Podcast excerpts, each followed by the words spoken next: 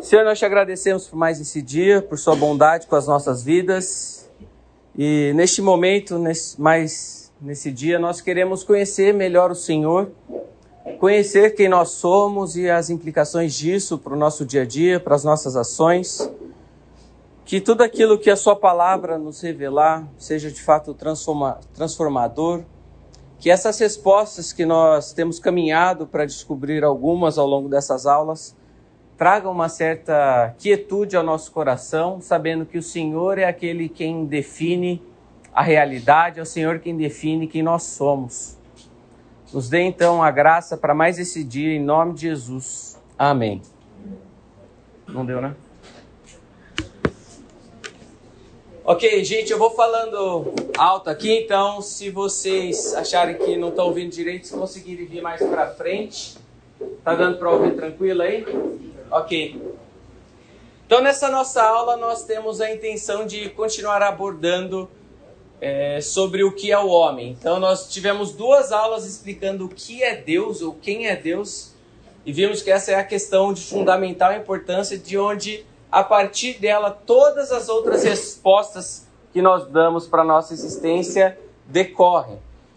E depois, em segundo, em nível de importância, eu abordei a questão do homem. Então, a aula passada foi a primeira consideração e eu trouxe várias das implicações para o nosso dia a dia, para a questão do que é o homem. Então, nós vimos quão relevante é essa pergunta sobre o que é o homem e dependendo da resposta para que, que a pessoa dá sobre o que é o homem, aí que nós vemos vários absurdos que acontecem no nosso dia. Então, nós vimos é, questão de aborto, nós vimos a questão de do tratamento com os animais, o valor que nós damos à vida humana, a questão de xingamentos, a maneira como esse ser humano passa a enxergar o trabalho, entre várias outras implicações.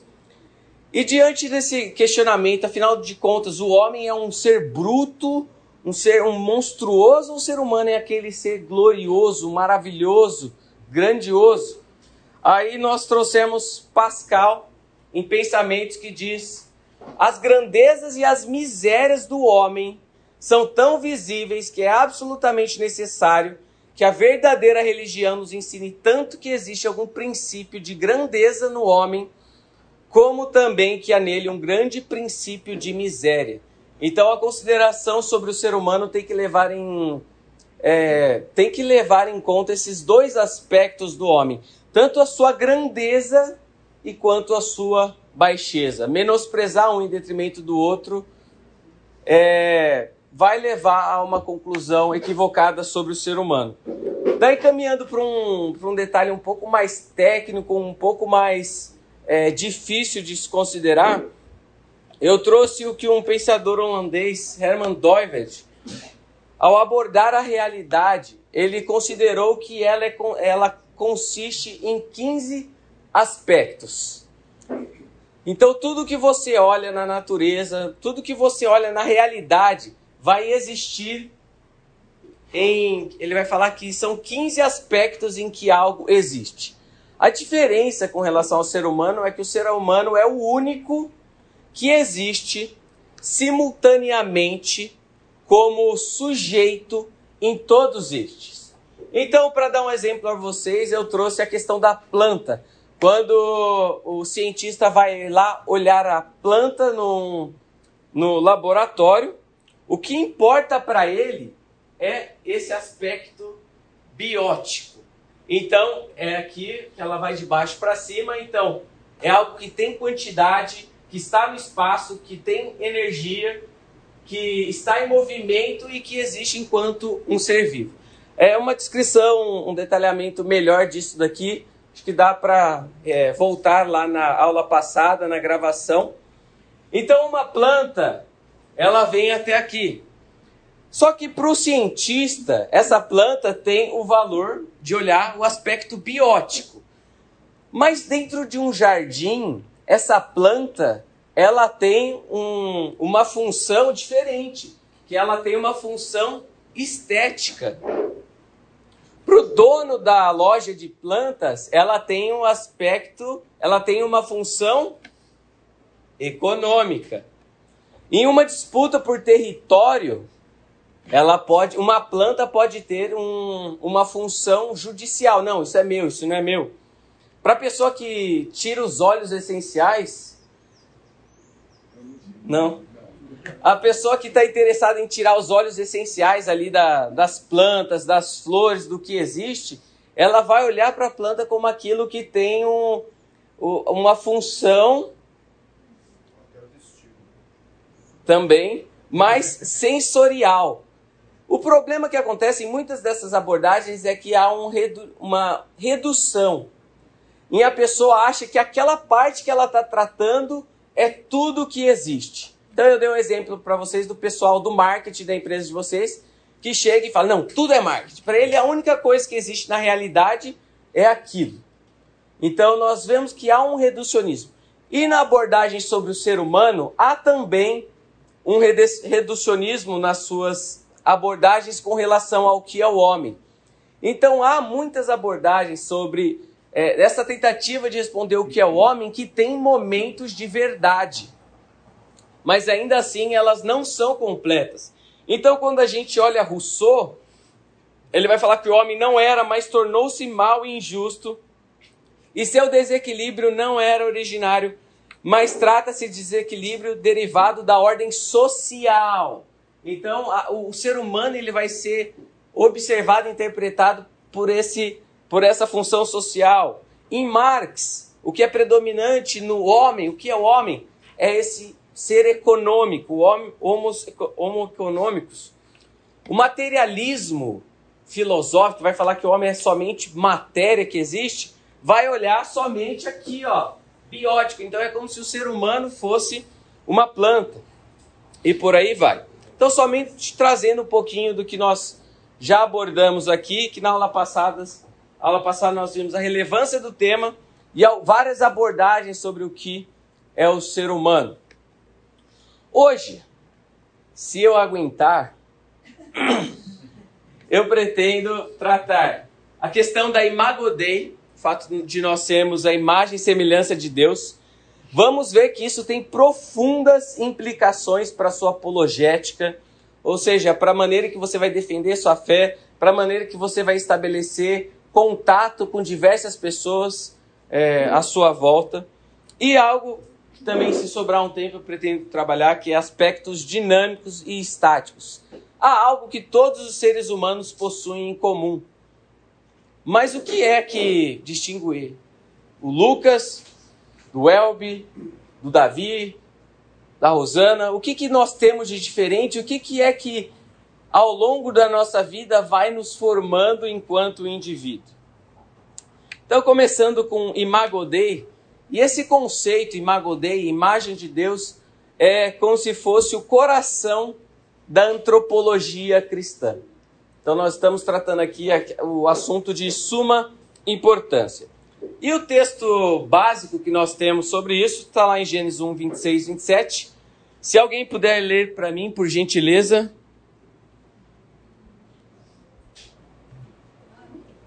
Então disse Deus: Façamos o homem à nossa imagem, conforme a nossa semelhança.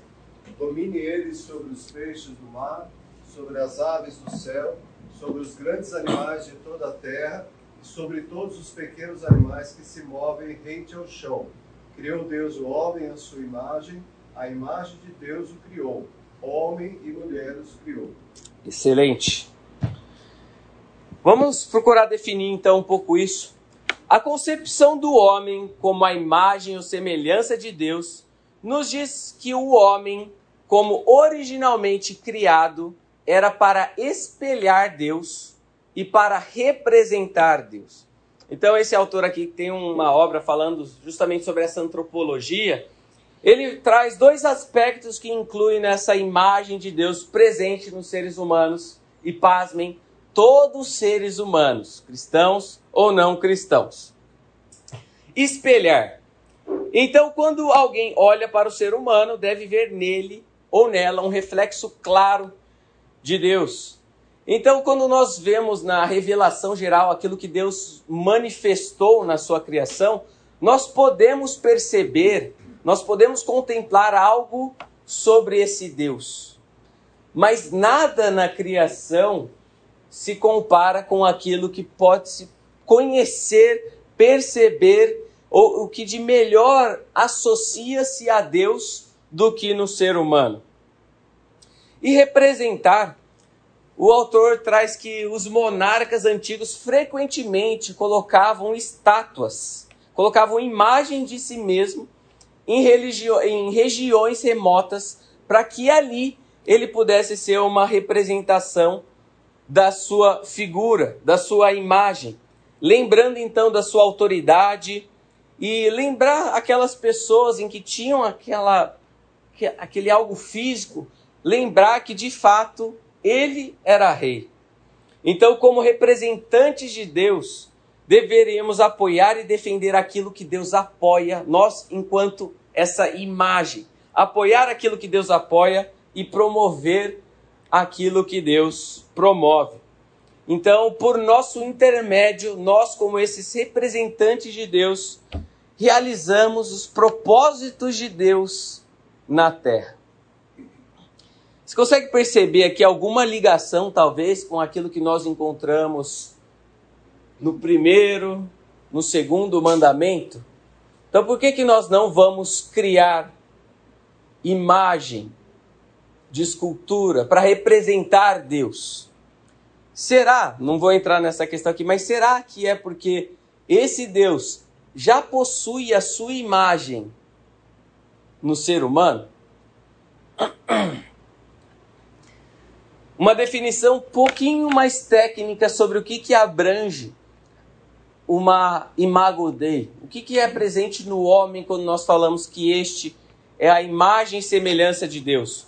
Carlos Oswaldo vai falar que isso tem a ver com personalidade teomórfica dependente. Manifesta em estrutura, relacionamento e domínio. Quero destrinchar com vocês cada uma dessas questões que ele pontuou. Personalidade. Tudo o que torna possível um ser autoconsciente incluindo os aspectos materiais e imateriais do homem. É, é um ser que tem personalidade, é um ser autoconsciente. Nós não estamos falando conforme uma abordagem materialista que não, é, é matéria. Tudo que ele existe ali é, é uma pedra, é semelhante a uma pedra, uma planta. Teomórfica, ou seja, em forma de Deus. Indica que o arquétipo, ou seja, o protótipo, o modelo, o exemplo do homem é o Deus Trino. E os nossos atributos refletem, ainda que imperfeitamente, o caráter deste Deus. Então, nós, enquanto seres humanos, nós estamos demonstrando, através daquilo que a gente faz, a maneira que a gente vive, quem Deus é e o que Ele faz. Dependente. Já já nós vamos abordar um pouquinho sobre isso mas a criação de Deus sempre envolveu em um homem que fosse dependente. E isso originalmente era bom, sempre foi bom que o ser humano fosse dependente. Deus não criou um outro Deus, ele criou um ser dependente. Indica que o homem não é um ser autônomo, derivando a sua própria existência daquele que o criou. Então, a personalidade teomórfica, teomórfica dependente se manifesta em estrutura.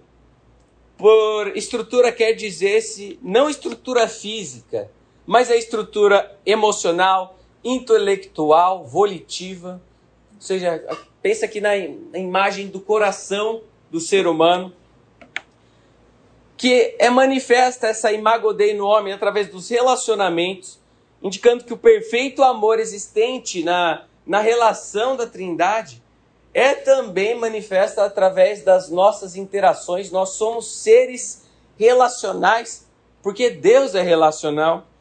E por fim, domínio, que é o exercício de uma autoridade construtiva no seio da criação, onde o homem é o regente de Deus então nós vemos que o ser humano, dentro, dentro deste, dessa função para o qual Deus criou, é de exercer domínio sobre o restante da criação.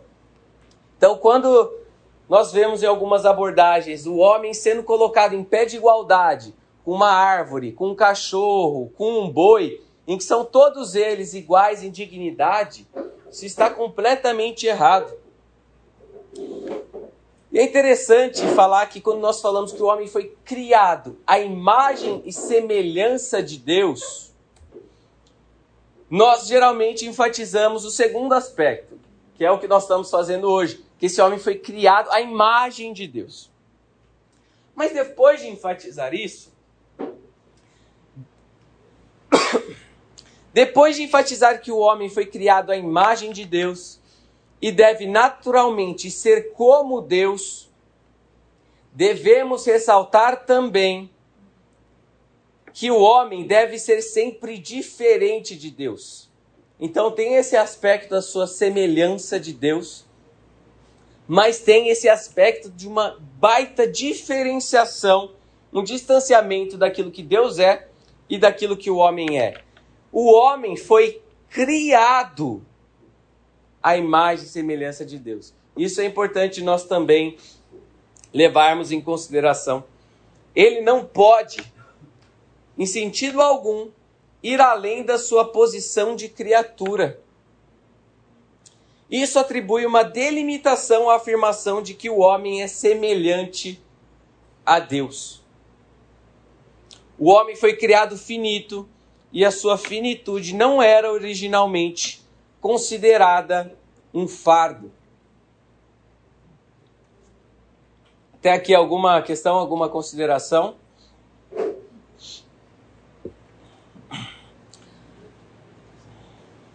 Deixa eu. Já tá, tá com bastante aqui. Algo que está, vamos dizer, dentro dessa discussão da imagem e semelhança presente no homem sobre Deus é o sensus divinitatis, que nada mais é do que o senso da divindade, ou a noção da existência de uma divindade. E isso está presente também em todo ser humano. Em todo ser humano foi colocado um senso, uma noção, um sentido, um certo sentido da existência de Deus. Calvino, lá nas Institutas, logo no comecinho, ele fala: Isto, sem dúvida, sempre será evidente aos que julgam com acerto estar gravado na mente humana de todos um senso da divindade que se não pode obliterar nunca, não se pode apagar jamais. Mas não somente que esta convicção de que há algum Deus é a todos ingênita de natureza, mas ainda que no íntimo encravada lhes é como que na própria medula. Ele vai falar que essa questão do sentimento que o ser humano, essa noção de Deus presente em todo ser humano está tão entranhada o ser humano que é como se estivesse na sua própria medula. E é algo que o ser humano não pode de jeito nenhum apagar isso. Então é importante nós termos isso em mente agora porque isso vai ter implicações na maneira em que a gente conversa com uma pessoa que às vezes nega a Deus. Só que ainda assim, há um testemunho dentro dela clamando: Deus existe. Portanto, como desde o princípio do mundo, nenhuma região, nenhuma cidade, nenhuma casa, afinal tem havido que haja podido rescindir ou prescindir, ou seja, renunciar da religião. Não tem como existir, e isso nós temos abordado ao longo dessas aulas, um ser humano que não seja religioso. Esse ser humano que não tenha uma referência a Deus seja positiva, seja negativamente, o fato é que essa pessoa por conta da estrutura que ela foi criada, ela é religiosa. E ela não consegue apagar isso e falar que vive de maneira neutra. Ela sempre está ancorada em alguma confissão de fé, seja ela consciente disso ou não. Então, isso que ele está falando, que não tem como existir alguém que construiu a sua vida longe de religião. Há nisto uma como que tácita confissão de que no coração de todos jaz gravado o senso da divindade. E a próxima aula que nós teremos é justamente sobre qual o sentido da vida. E nós vamos perceber que isso tem profundas implicações na maneira em que a gente entende qual é o sentido da nossa vida e como que a gente vai lidar às vezes com aquele sentimento que nós temos de que parece que assim, parece que as coisas não estão encaixadas. Nós parece então, estamos com alguma coceira na alma que não que não chega lá.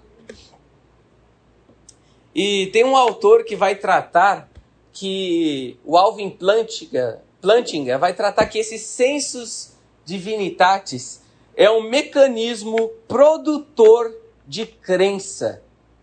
Deus nos criou com essa estru estrutura. E essa estrutura é um mecanismo produtor de crença. Vamos olhar alguns textos aí, abram lá em Eclesiastes. Eclesiastes 3,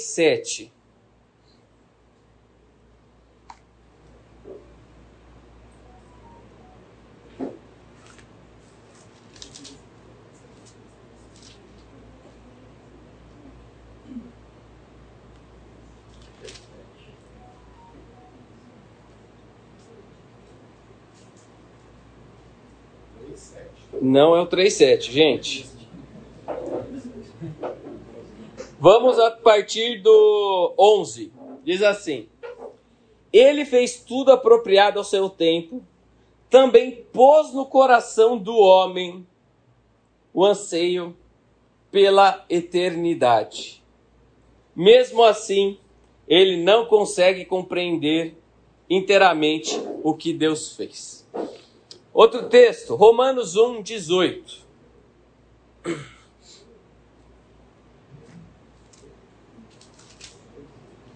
Romanos 1, 18. Nós vimos então que há no ser humano esse mecanismo produtor de crença. Mas vamos ver o que, que esse ser humano faz, o que, que o ser humano natural faz com esse conhecimento. Romanos 1, de 8, 18 em diante. Portanto, a ira de Deus é revelada nos céus contra toda impiedade e injustiça dos homens que suprimem a verdade pela injustiça. Então é só interessante notar aqui que na discussão nem sempre é a verdade que está em jogo. Porque aqui o ser humano está trocando a verdade não pela mentira, mas pela injustiça. Então é esse ser humano que não quer abrir mão das suas paixões, seus desejos, e por conta disso suprime essa verdade. Mas ele não está interessado aqui nos fatos. Ele está interessado em manter a sua injustiça. Pois o que de Deus se pode conhecer é manifesto entre eles, porque Deus lhes manifestou. Pois desde a criação do mundo, os atributos invisíveis de Deus, seu eterno poder e a sua natureza divina têm sido vistos claramente, sendo compreendidos por meio das coisas criadas. De forma que tais homens são indesculpáveis. Atenção agora. Porque tendo conhecido a Deus, não o glorificaram como Deus, nem lhe renderam graças mas os seus pensamentos tornaram-se fúteis e o coração insensato deles obscureceu-se.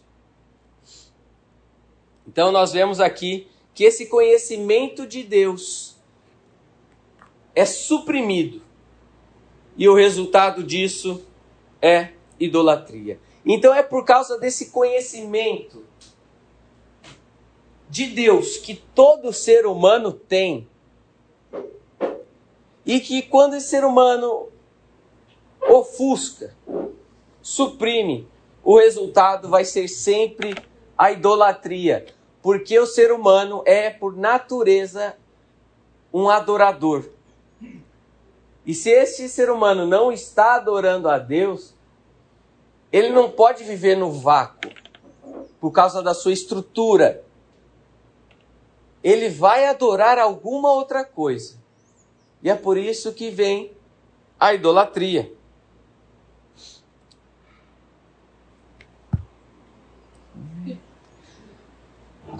O referência, voltando a um conceito que a gente já trabalhou aqui na aula, o referência negativa ou positiva é a condição originária de todo horizonte de compreensão e interpretação humanas. Isso quer dizer que a vida no mundo será sempre encarada no interior de um campo de significado de amor ou de rebelião a Deus. Então são somente duas alternativas que nós temos diante de nós aqui. A pessoa que está é, direcionada, voltada a Deus, adorando e servindo ao Deus verdadeiro, ou aquele que está adorando algum falso Deus. Perceba que isso é por conta da estrutura que nós fomos criados, a imagem e semelhança de Deus, que nós temos esse sentido da, da divindade cravado no nosso coração. Nós temos esse conhecimento de Deus que muitas vezes é suprimido, resultando na idolatria. Mas a pergunta que vem é o que, que acontece depois que o ser humano peca? O que, que, será que acontece com a sua imagem e semelhança de Deus após a entrada do pecado no mundo? Bem, a gente chega à conclusão que o ser humano hoje se encontra em uma condição anormal.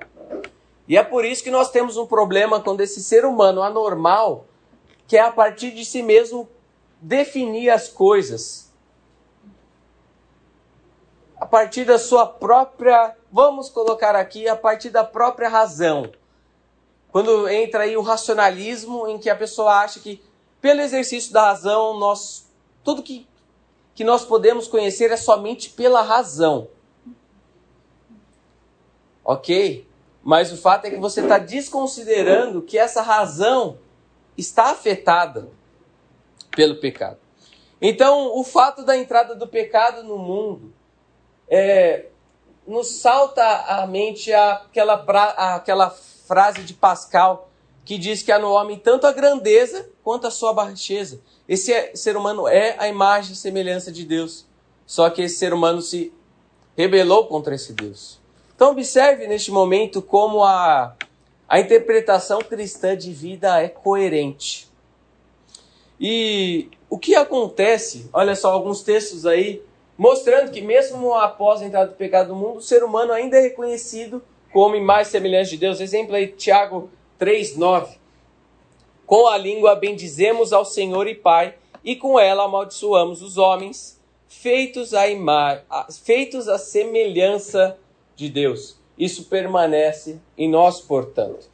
Mas o que acontece é que há um certo direcionamento daquilo que Deus nos criou, vamos dizer, para acertá-lo, há um direcionamento para alguma outra coisa. Então, as tendências, as afeições, o raciocínio, ao invés de ser como uma flecha que vai em direção a este Deus, a imagem e semelhança permanece. Mas o que acontece agora é que essa flecha que continua sendo lançada em direção a Deus passa agora a assumir direções outras, dimensões, é, alvos estranhos, alvos apóstatas.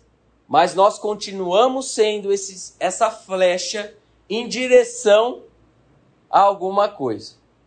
Então, o que muda aqui, o, a, o que o pecado afeta na, no ser humano, é que agora essa flecha não está mais é, indo em direção ao único que pode conferir a esse ser humano significado,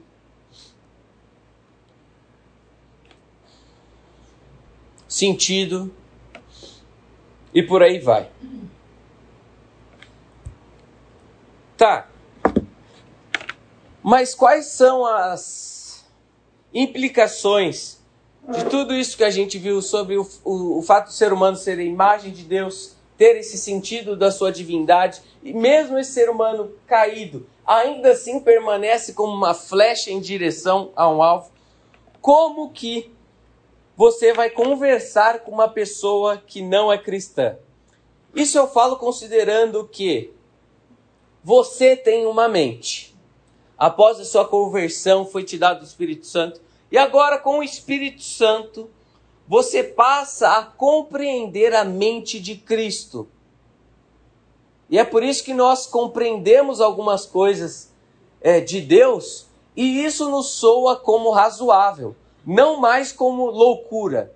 Então é interessante o livro de Coríntios é, nesse sentido, porque nós vamos olhar aquilo que Deus faz, aquilo que Deus diz, e nós vamos nos submeter a isso.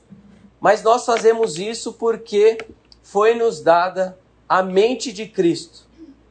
E nós podemos agora compreender, ainda que em partes, ainda que em uma pequena parcela, aquilo que Deus faz, aquilo que Ele faz, os seus desígnios, a sua vontade, e obedecermos a esse Deus é, de maneira irrestrita, incondicional, nós nos submetemos a isso. Mas há uma outra pessoa que vai olhar para tudo isso que você está falando e falar que isso é loucura, que não faz sentido, que isso daí é um mito e por aí vai. E muitas vezes nós estamos em busca dessas evidências para comprovar algumas coisas, para que essa pessoa entre nesse sistema e fale: ah, não, faz sentido. Mas isso é impossível de se acontecer. Eu quero falar então que nós estamos em terrenos opostos, em que esse contato seu com a pessoa não cristã vai ser extremamente difícil. Porque você vai falar uma coisa, mas você já tá, você fala isso porque você já interpretou com a mente de Cristo. Mas há na imagodei um ponto de contato. Esse é um termo técnico utilizado em que por causa do ser humano ser imagem e semelhança de Deus, você e o não cristão estão podem ter um, um terreno em comum. Porque se você leva em consideração o que Deus diz sobre o que o homem é, você sabe aquela pessoa que você está conversando, que nega a Deus e tudo mais, você sabe quem ela é. Porque Deus disse. E você parte dessa pressuposição. Você sabe que aquela pessoa é imagem e semelhança de Deus. Você sabe que aquela pessoa tem o conhecimento de Deus, mas esse conhecimento de Deus pode ter sido suprimido e direcionado para alguma outra coisa. Nós sabemos que essa pessoa tem o sentido de divindade clamando, gritando no coração dela. E às vezes, com todas as suas forças, essa pessoa está tentando jogar água lá para apagar esse incêndio no coração que nunca vai dar conta. Então, por causa da Imago Dei, nós podemos estabelecer um, um terreno em comum.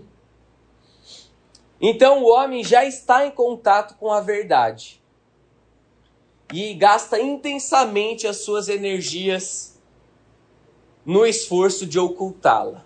Então, a nossa, o nosso desejo nessas abordagens é justamente tocar nessa, nessa ferida apertar esse botão aí. E para nós é, pensarmos sobre isso, quero lançar mão aqui de um artigo do Felipe Fontes, que é para pregar apologeticamente reflexões introdutórias sobre a relação entre pregação e apologética. Ah, mas ninguém aqui prega e tudo mais, por que, que eu estou trazendo isso? Eu vou trazer aqui a pregação que pode sim acontecer em um contexto de discipulado, de aconselhamento, de dessa, desses momentos que você tem à sua volta, em conversas com pessoas não cristãs, que vocês têm para conversarem sobre esses assuntos com as pessoas. Então, todos aqui é, têm essa demanda diante de Deus, de pregar, de estar pronto a todo tempo para dar a razão da esperança. E como que a gente pode considerar a imago Dei, a imagem e semelhança de, do homem, nessas nossas abordagens. Então é isso que eu pretendo fazer agora, mostrar como que o fato do ser humano ter essas características, o que que isso influencia nas nossas abordagens, nas nossas conversas. Então, como que a antropologia influencia nos diálogos que nós vamos ter. Então vamos ter um intervalinho e nós já voltamos. Ok, pessoal, voltando então, vamos falar sobre a influência da antropologia nas nossas abordagens. Ah, só para dar o, o, devido crédito, o Felipe, o Felipe Fontes ele está citando Vadislau Gomes. Então nem tudo que está sendo falado aqui os tópicos é do Felipe, tá? Só para ele não, né, não ter todo o crédito. Então vamos lá. O caráter fundamentalmente religioso do ser humano.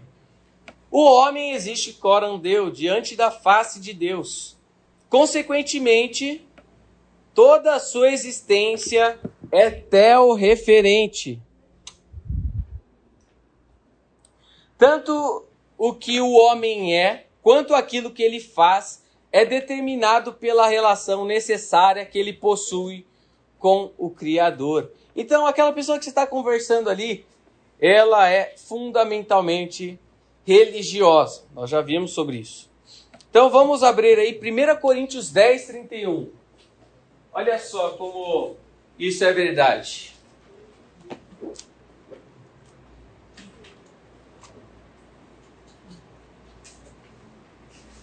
1 Coríntios 10, 31. Assim, quer vocês comam, bebam ou façam qualquer outra coisa, façam tudo para a glória de Deus.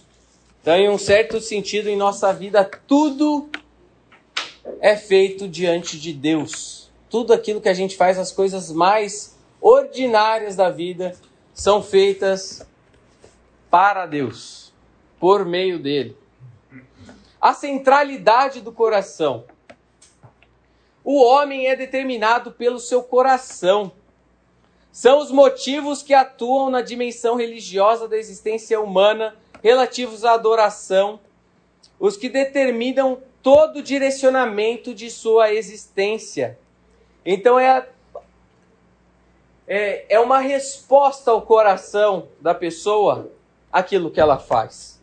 E nós estamos falando aqui o coração não no sentido é, apaixonado, emocional, mas é aquele centro de controle, aquele centro de comando, onde se encontram no coração as emoções, as afeições, a racionalidade, e a partir de tudo isso que fluem as, as práticas da pessoa. Ou então, como diz o livro de Provérbios, é de lá de onde procedem as fontes de vida. Então, ter em mente aqui o coração da pessoa, estar ciente do coração da pessoa, que ela só está fazendo o que ela faz por causa do coração dela. E interessante que, uma vez conversando com o Paulinho, é, ele falando sobre os grupos pequenos que aconteciam na universidade, lá no Unicamp. E onde a ideia era alcançar pessoas e eles tinham vários tipos, várias modalidades de ensino, de estudo ali.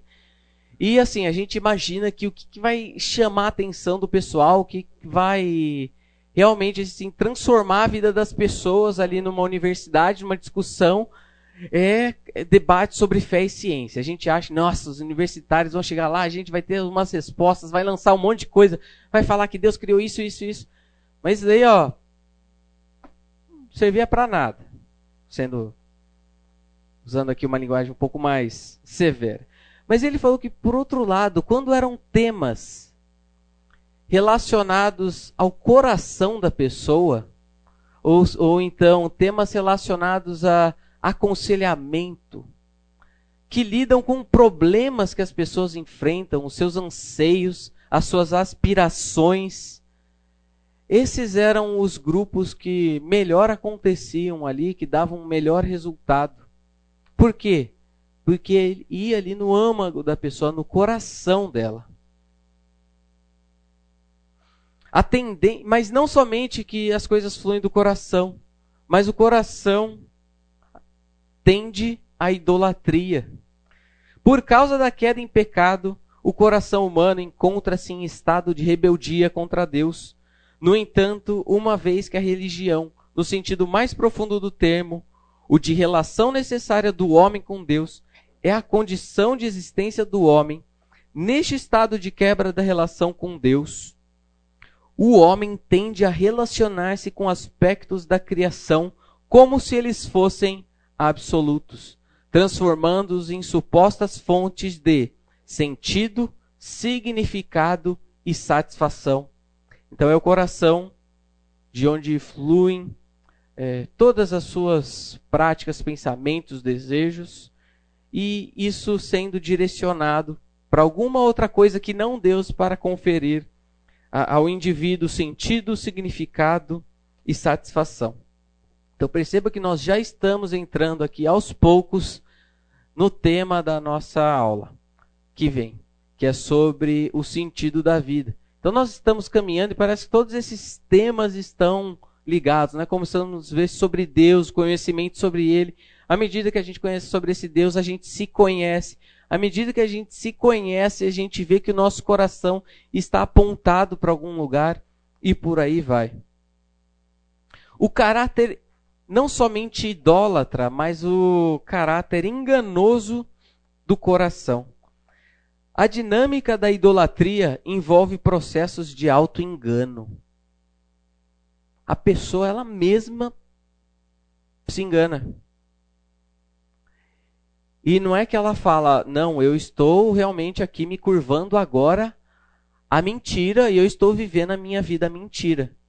O que acontece é que a verdade passa a ser, vamos dizer, muda de time. Ela chama aquilo que ela faz, a maneira que ela vive, de verdade. A pessoa não vai falar, não, eu estou numa mentira mesmo. O ser humano ama tanto a verdade que ela chama, ela vai se utilizar daquilo, da verdade, para justificar qualquer coisa que ela faça. Isso não sou eu que digo, tá? Isso daí é Agostinho. E isso nós vemos aí na prática com relação às, às eleições e que os, os dois lados falam que estão com a verdade. Quem está com a verdade? Não, a verdade não importa. Ninguém vai falar que está na mentira. Mas ela vai trazer a mentira como um suporte àquilo que ela está vivendo. Seja aquilo verdade ou não. E é por isso que se encontra a é aí que encontra a dificuldade. Opa. Acho que a gente pode pensar também pela nossa vida diária, de como muitas vezes a gente tenta é camuflar alguns pecados nossos, né? Tipo, a gente justi acha justificativas para aquela situação que a gente pecou. Tipo, sei lá, lembro no chuva, vai, no trânsito eu xinguei o cara, mas ah, mas o cara me fechou. Então, tipo, a gente camufla uhum. as coisas para mentiras quando é verdade. Perfeito. Então a gente é essa dificuldade do coração e que, que está o tempo todo se auto-enganando. Não, não é essa, essa não é a verdade. Então você pega um engano e traz aquilo como sendo a verdade. Boa colocação. Mas o que acontece, percebe que nós estamos aqui numa escalada, é que agora esse coração que é idólatra e que se auto que é, se auto engana, é, vai se encontrar numa tensão existencial. Esse ser humano vai viver em uma tensão existencial, como fruto de não começar ali com Deus, uma visão adequada sobre si, o sentido da sua vida. O resultado vai ser problemas existenciais. O homem envolvido pela idolatria continua sendo criatura de Deus, vivendo no mundo criado por Deus e sob as leis estabelecidas por ele. Da mesma forma, os ídolos, embora elevados à posição de absolutos, permanecem sendo relativos, ou seja, apenas parte da criação. E, consequentemente, são fontes insuficientes de sentido, significado e realização. Então, esse ser humano se encontra no fim da linha, chegando à conclusão que o cálculo não está fechando, não está fazendo sentido, não estou encontrando coerência. Por estas razões, o indivíduo envolto pela idolatria está também envolto por incoerências, inconsistências e inquietações. Esse é o homem que está diante de nós. Então, mais uma vez, o nosso, a nossa função, a nossa, a nossa missão de chegar ali e apontar que o coração da pessoa, criado para adorar a Deus, está adorando um outro Deus e aquele coração, que aquilo que ela faz é fruto do seu coração, mas esse coração é, é idólatra, ele está se auto-enganando e por conta disso ele se encontra em uma tendência, uma, uma tensão existencial. E daí também a nossa missão de mostrar às pessoas as suas incoerências, suas inconsistências e mostrar de fato o, o fundo, onde que se encontram essas inquietações. Aí a gente começa a caminhar para um, alguma mudança significativa na nossa relação com aquela pessoa. Novamente, abordando ainda do tema da, da antropologia. Como que esse homem agora vai ser resgatado? O redirecionamento da adoração como única fonte de mudança efetiva. É aquele ser humano que agora vai ser é, convocado, que vai ser exortado a redirecionar a sua vida, a sua adoração ao verdadeiro Deus. A transformação efetiva do ser humano é aquela que acontece em sua dimensão religiosa. Embora mudanças periféricas possam acontecer sem que alguém se volte da idolatria para a adoração, ou seja, vai, a gente vai falando para as pessoas e muitas vezes a gente preocupado Lembra que eu tinha desenhado aquela árvore com seus frutos? A gente preocupado ali com fruto, que está errado, aquilo. E a gente quer que a pessoa mude um comportamento, uma atitude, um pensamento. Mas no fim, uma mudança, uma pequena mudança pode até acontecer. Mas isso não é suficiente. Este retorno de natureza religiosa é a condição fundamental para transformações verdadeiramente significativas é somente quando a gente vai lá, tem uma concepção adequada sobre Deus e adora esse Deus é que mudanças acontecem, que afetam o homem de forma segura e abrangente. É assim que o ser humano pode se transformar. Não se transformar porque não é ele que se, quem se transforma, né? Mas é dessa maneira que a transformação de Deus para o homem acontece. E por fim, a palavra de Deus como único meio efetivo de persuasão. O instrumento para a transformação do coração humano é a persuasão bíblica. A Escritura Sagrada é o meio determinado por Deus para o convencimento da idolatria e o redirecionamento do homem para a adoração verdadeira. Disso que nós vimos na aula até aqui, alguma questão, alguma consideração, alguma conversa que você já teve com alguém que tocou em algum desses temas? Eu queria comentar que você disse da, da da argumentação para as pessoas, né, do convencimento, mas isso ele só vai acontecer quando o Espírito Santo mudar a chavinha. Uhum. Por mais que haja lógica, né, que você está falando da argumentação, chega um ponto que só há um convencimento, só uma certeza, uma revelação. Uhum. Então, eu acho que é um ponto Sim. fundamental. Uma das aulas que eu abordei aqui foi justamente sobre isso, no sentido, é, vamos dizer, contra essa perspectiva de que chegar para as pessoas e apresentar evidências é suficiente. E aí ele eu abordei também justamente que é nesse momento em que Deus vem e vira a chavinha da pessoa, porque é, é somente desse, dessa maneira que a gente pode ter esse conhecimento de Deus que aí que as coisas acontecem. Então, acho que a gente está caminhando nessa mesma direção mesmo.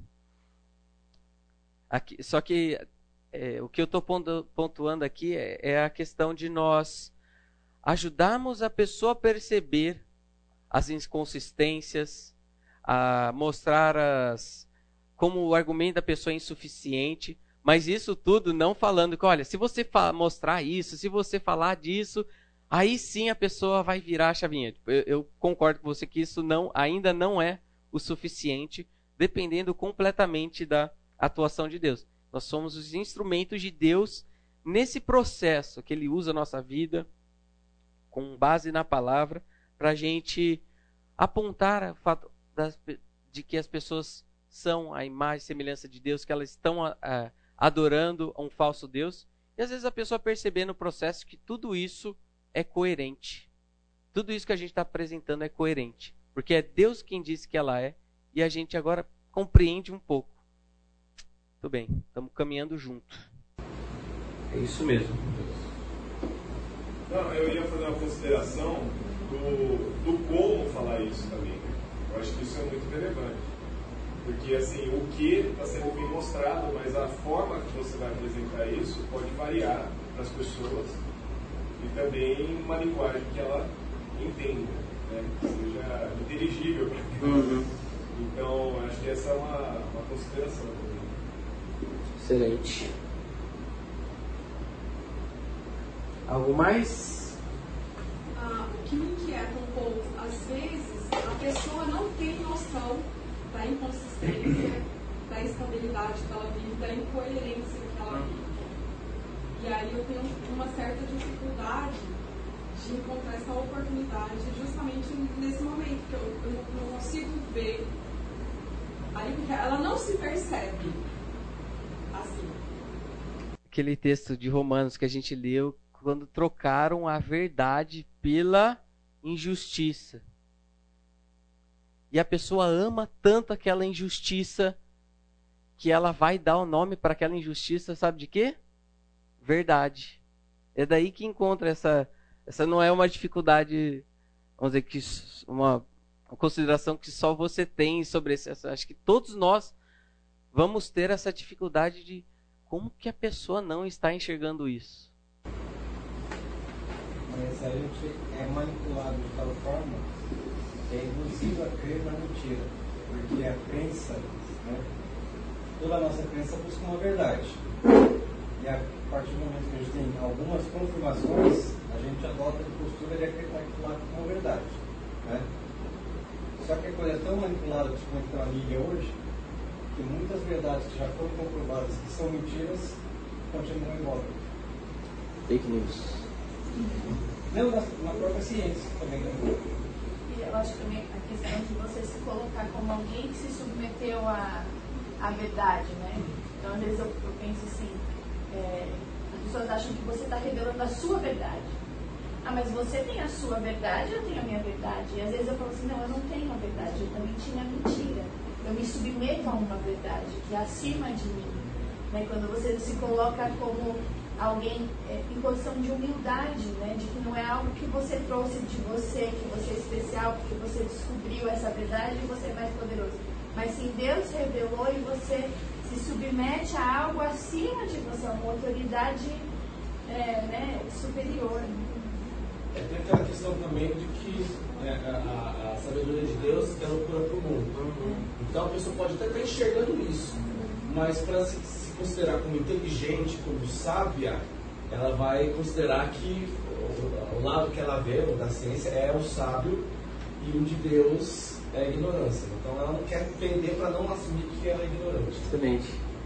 Um comentário que ele falou, Paulo fala sobre isso em 1 Coríntios. Que ele, Paulo era um cara que dominava pelo menos umas cinco línguas e tinha um conhecimento da cultura romana, grega e judaica ímpar. E ele falou: toda essa sabedoria que eu tenho, eu considero um esterco para ganhar a sabedoria de Deus. Então é um cara assim de alto padrão que Deus escolheu e ele isso um esterco perto do, da sabedoria de Deus. Porém, é, o que estava falando com você, Lu, sobre, sobre a, a, questão da descaracterização da verdade. Satanás usa aquele princípio da descaracterização da verdade de Deus, como usou Éden, né, com, a, com, a, com Eva, para que as pessoas não valorizem a, a palavra de Deus como uma verdade. Né? Por isso, eles voltam no ponto que o irmão colocou lá, que, uhum. que o, no final das contas é o Espírito que vai tocar e mudar a chavinha no coração dele. Excelente. Boas contribuições, pessoal. Agora, passando para um outro, vamos dizer, para uma outra proposta da aula, eu quero ver um pouquinho que eu chamo de aspectos aspectos dinâmicos e aspectos didáticos, é, estáticos da, vamos dizer, da pessoa como um todo. Quando eu falo aspectos estáticos, o que eu estou falando são daquelas características do ser humano que não mudam. Eles estão estáticos, permanecem necessariamente a todos os seres humanos. Então, quando a gente olha para a humanidade, todos os seres humanos têm isso, isso e aquilo. Então, aqui não está, é, vamos dizer, completo, exaustivo, mas vamos considerar aqui, ó, todo ser humano vai ser criatura, todo ser humano vai ser imago Dei. A pessoa quando se converte, passa, vamos dizer, ela ganha novas estruturas para sua identidade, que é como filho de Deus, como nova criatura. Então, nós vemos algo que é, estão ali presentes no, no ser humano e ela vai ser aquilo. Nós vamos lidar com toda a humanidade, é, nos dois, é, no, pensando em toda a humanidade, a criatura sendo imagem e semelhança de Deus. Mas quando a gente lida com cristãos, a gente também está lidando com criatura, imago Dei, filho de Deus, nova criatura e por aí vai. Mas o meu foco é nos aspectos dinâmicos. Ou seja, mudam, variam de pessoa para pessoa, cada indivíduo é único nesse sentido. Então isso nos ajuda na compreensão do que é o homem. Por que não são todos iguais? Porque eu sou eu, não sou você. Por que, que eu me tornei do jeito que eu sou hoje? Será que eu podia ser diferente? Então vamos lá. Aspectos dinâmicos. O que eu considero, é, vamos dizer, algumas coisas que é, de pessoa para pessoa nós vamos encontrar coisas diferentes que fazem parte da constituição dela enquanto ser humano. Nós vamos encontrar personalidade, os dons dados por Deus, os talentos e as habilidades, as criação, a criação que a pessoa recebeu do Pai, fisiologia, as doenças e as circunstâncias. Isso daqui também não é algo exaustivo, mas são algumas coisas que eu considero é, interessante a gente pontuar. Com relação à personalidade, até mesmo quando a gente olha no grupo lá dos dos doze apóstolos, nós temos um maior exemplo de, de. Opa! Calma. Nós temos o maior exemplo de diversidade da, quanto à personalidade. Enquanto um é o líder, vai lá, toma a frente, o outro está lá, está nos bastidores, está fazendo, se submete, o outro vai lá, quebra a cara e assim. É, não vou gastar muito mais tempo aqui, mas não há nada de errado em ser de um jeito ou de outro nós temos personalidades diferentes que podem ter. É, a gente pode ter é, é, chego a essa personalidade que nós temos hoje por diversos motivos. Mas também os dons dados por Deus, todos de, é, temos diferentes dons de acordo com a graça que nos foi dada se alguém tem o dom de profetizar, use-o na proporção da sua fé. Se o seu dom é servir, sirva. Se é ensinar, ensine. Se é dar ânimo, que assim o faça e, e prossegue. O que eu quero abordar aqui é: Deus deu dons diferentes para cada um de acordo com o seu propósito. Então é por isso que dentro de uma comunidade, dentro de uma igreja, nós não temos só o pastor mestre. Imagina, como que seria uma igreja só só com o pastor lá pregando? Então, dentro dessa funcionalidade da igreja, nós temos pessoas que foram dotadas por Deus de maneiras diferentes, isso com um propósito de Deus para nós. Nós temos talentos e habilidades diferentes. Então, saindo um pouco aqui do âmbito da, de dons, vamos dizer, espirituais, para serem utilizados é, para o aperfei, a, aperfeiçoamento dos santos, nós temos talentos e, habilidades. E há um certo debate, eu consultei já o Elbi sobre essa questão para não falar é, besteiras. Se eu falar, me fale, tá? Então há um debate se nós nascemos com a genética predisposta a ser bom em uma área ou não. Não sei se você já se questionou se um jogador de futebol vai lá e tem um filho. Será que aquele filho sai na frente dos coleguinhas por ser filho do, de um jogador? Será que a genética da pessoa está diferente? Quando olhamos ali o caso do Ronaldo e o é Ronald.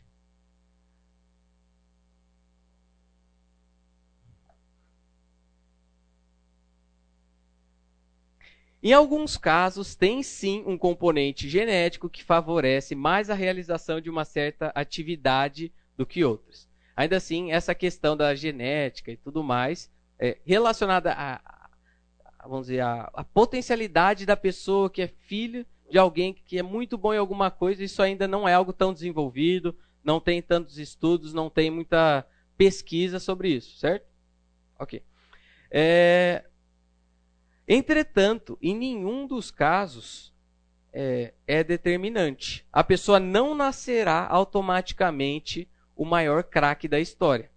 Ele pode sim ter a tendência, mas dependendo da sua interação com o mundo, com os pais, a rotina de treino e tudo mais, entre outros aspectos, aquela potência que a pessoa pode ter, vamos dizer, geneticamente falando, pode ser potencializada ou neutralizada. Então, cada indivíduo tem a sua própria história, sua própria genética, talentos, habilidades que foram praticados e desenvolvidos ou não. Por isso, nós temos uma variedade é, tremenda aí de pessoas com os mais diversos dons e habilidades. Um outro exemplo aí, o Cristiano Ronaldo e o Cristianinho. Nós vemos também muitas vezes os pais que querem que os filhos sigam a sua mesma a sua mesma profissão. Ah, não, será que não? Você tem na genética para ser médico.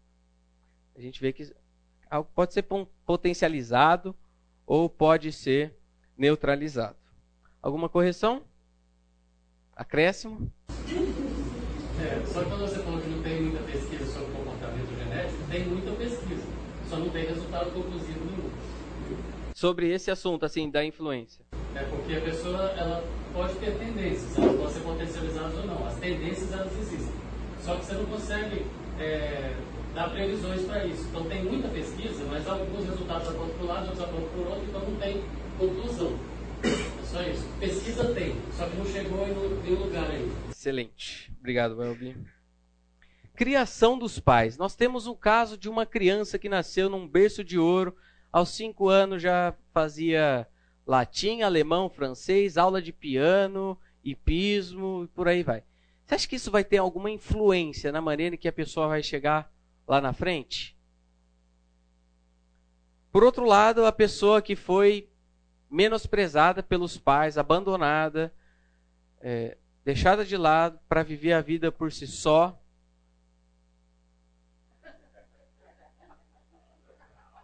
Assim, só para falar que eu não estou falando que, ah, não, a pessoa nasceu de tal jeito, a pessoa sofreu isso, foi criada de tal jeito. Tadinha, olha o que ela fez, ela matou alguém. Ai, tadinha, não, mas isso tudo não tem problema, porque ela ah, tem um porquê, porque ela teve a criação assim. Eu não estou justificando. Mas eu estou falando que nada disso é, é, é uma determinação. Mas influencia sim e muito a criação que os filhos têm do pai. é, fica aqui uma, por enquanto, uma indicação de um livro chamado Capital Moral, que vai falar justamente sobre a, a influência que uma família tem, principalmente uma família tem na formação de um indivíduo. E quando uma família forma aquela pessoa, ou seja, dá capital moral para aquela pessoa, o resultado disso é visto até na sociedade. Então, fi fisiologias e doenças.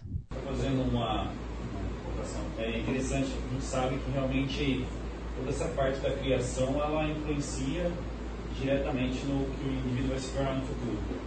Mas às vezes não é uma regra exatamente fazendo uma relação dos dois slides. Né? Uhum. Hoje a gente vê no futebol brasileiro que esses grandes jogadores eram os que tinham menos estrutura possível. O cara não fez uma escolinha top de futebol, não teve uma criação. Normalmente o cara veio no meio da favela, jogava a bola num campinho de areia ruim, sem chuteira. E nem por isso aquilo influenciou, vamos dizer, negativamente para que ele potencializasse o máximo do seu, do seu capacidade. E o contrário também é verdade. A pessoa que cresceu naquele berço de ouro tudo mais e depois. Livro, eu, eu, eu não li, não sei se mas que falava que o cérebro ele sofria alteração é, estrutural dependendo da situação de miserabilidade da criação. Então, assim, no futuro, às vezes tinha alteração em exame de imagem, você via algumas áreas menores daquelas crianças dependendo. Também não acho que é determinante, não acho que mas é que existe essa questão é, fisiológica também, né? Uhum. É interessante. Isso aí, não determina. Ele está falando é que influencia e muito. Fisiologias, doença, o que, que você tem aí de, de problema na sua saúde que seus pais também tinham? E eu quero gastar um tempo maior agora, esse finalzinho da nossa aula, falando sobre as circunstâncias que ao longo da nossa vida foram nos moldando. O filósofo José Ortega y Gasset diz: Eu sou eu e as minhas circunstâncias. Então, um impacto, às vezes, que uma pessoa, alguma circunstância em que a pessoa vive, isso tem sim uma tremenda influência, não uma tremenda determinação, naquilo que ela vai se tornar. Quando a gente vê pessoas que sofreram abusos quando crianças, quando ela chega na fase adulta, você acha que ela não carrega traços daquilo? Uma pessoa. Aconteceu algo aqui próximo com uma família que, que o pastor viria para o treinamento é, é, concedido pela igreja para pastores o carro com o marido, mulher e dois filhos caiu num despenhadeiro. O pai, a mãe e o irmão morreram. E depois de algumas horas, com, com um lado falando que a criança chegou a presenciar a morte dos três, a criança sobe o barranco e consegue ser resgatada. Você acha que isso vai exercer alguma influência naquela pessoa? na maneira como ela convive, reage, se porta. Então, às vezes a gente tem uma visão, não, que nada disso. Pessoal, sim, as influências, as circunstâncias, elas vão nos moldando.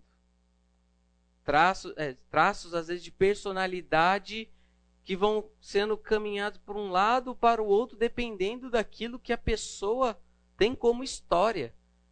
Você é hoje, não estou falando, justamente não estou falando desse determinismo, não. Tá, e às vezes até as pessoas justificam, não, é o que eu estou desse jeito por causa daquilo.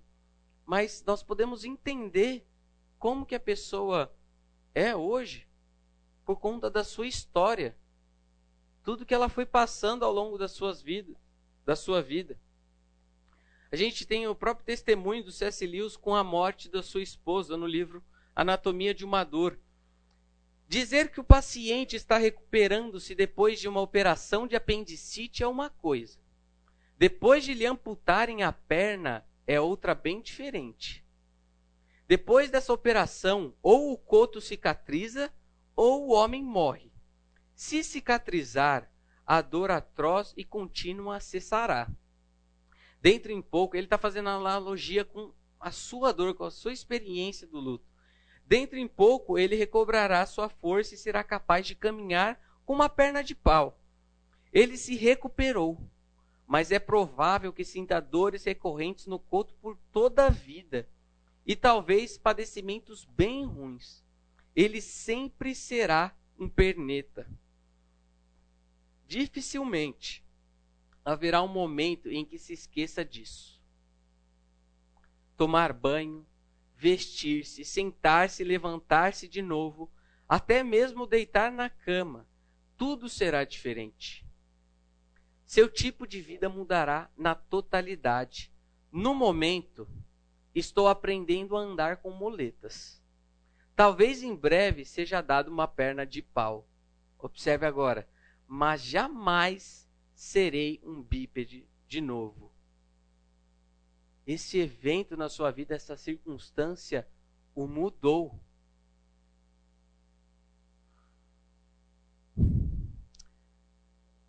Há esperança. Eu não sei qual é a história, e lembrando que eu estou falando aqui desses aspectos estáticos, que vão mudando de pessoa para pessoa, de momento de vida para momento de vida. Mas eu pergunto: há esperança para a nossa vida? Não conheço a história de cada um de vocês, mas certamente ela é marcada por muitas circunstâncias adversas, momentos bons e coisas que foram ao longo da sua vida te influenciando, te moldando. Sabemos que Deus age em todas as coisas para o bem daqueles que o amam, dos que foram chamados de acordo com seu propósito. Pois aqueles que de antemão conheceu, também os predestinou para serem conformes à imagem de seu filho, a fim de que ele seja o primogênito entre muitos irmãos. E aos que predestinou também chamou, e aos que chamou também o justificou, e aos que justificou também glorificou. Se você ama a Deus, o Espírito Santo se utilizará de tudo isso que já aconteceu na sua vida para que você se tornasse mais para que você se torne mais parecido com Jesus. Para que essa sua hum, humanidade seja mais com a de Jesus, que é aquele ser humano perfeito.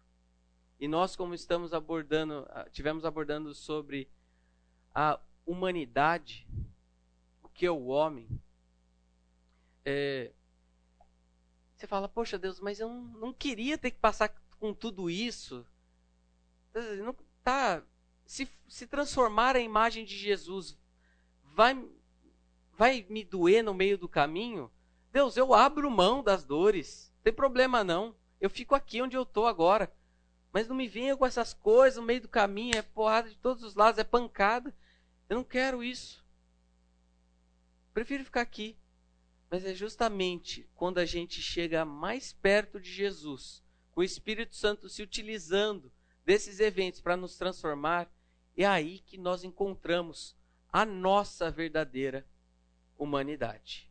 É ali que nós estamos mais perto de Deus e mais perto do que Deus nos criou para nós sermos. Okay? Eu queria que você, nesse minutinho final, você abaixasse sua cabeça e você colocasse diante de Deus essa, essas suas circunstâncias. Que Ele te ajude a entender que você está caminhando para se tornar o homem para o qual o homem, a mulher para o qual você foi criado.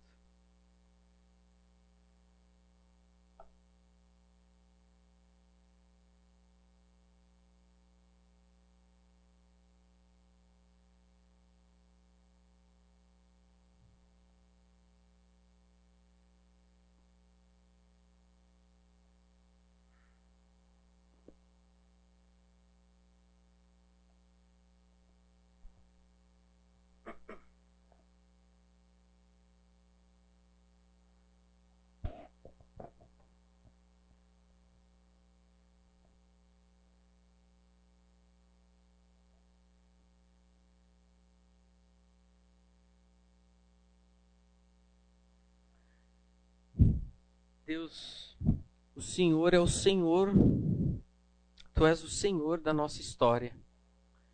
E tudo aquilo que nós já vivemos, passamos, nós reconhecemos que tudo isso foi dirigido, controlado e sustentado pelo Senhor.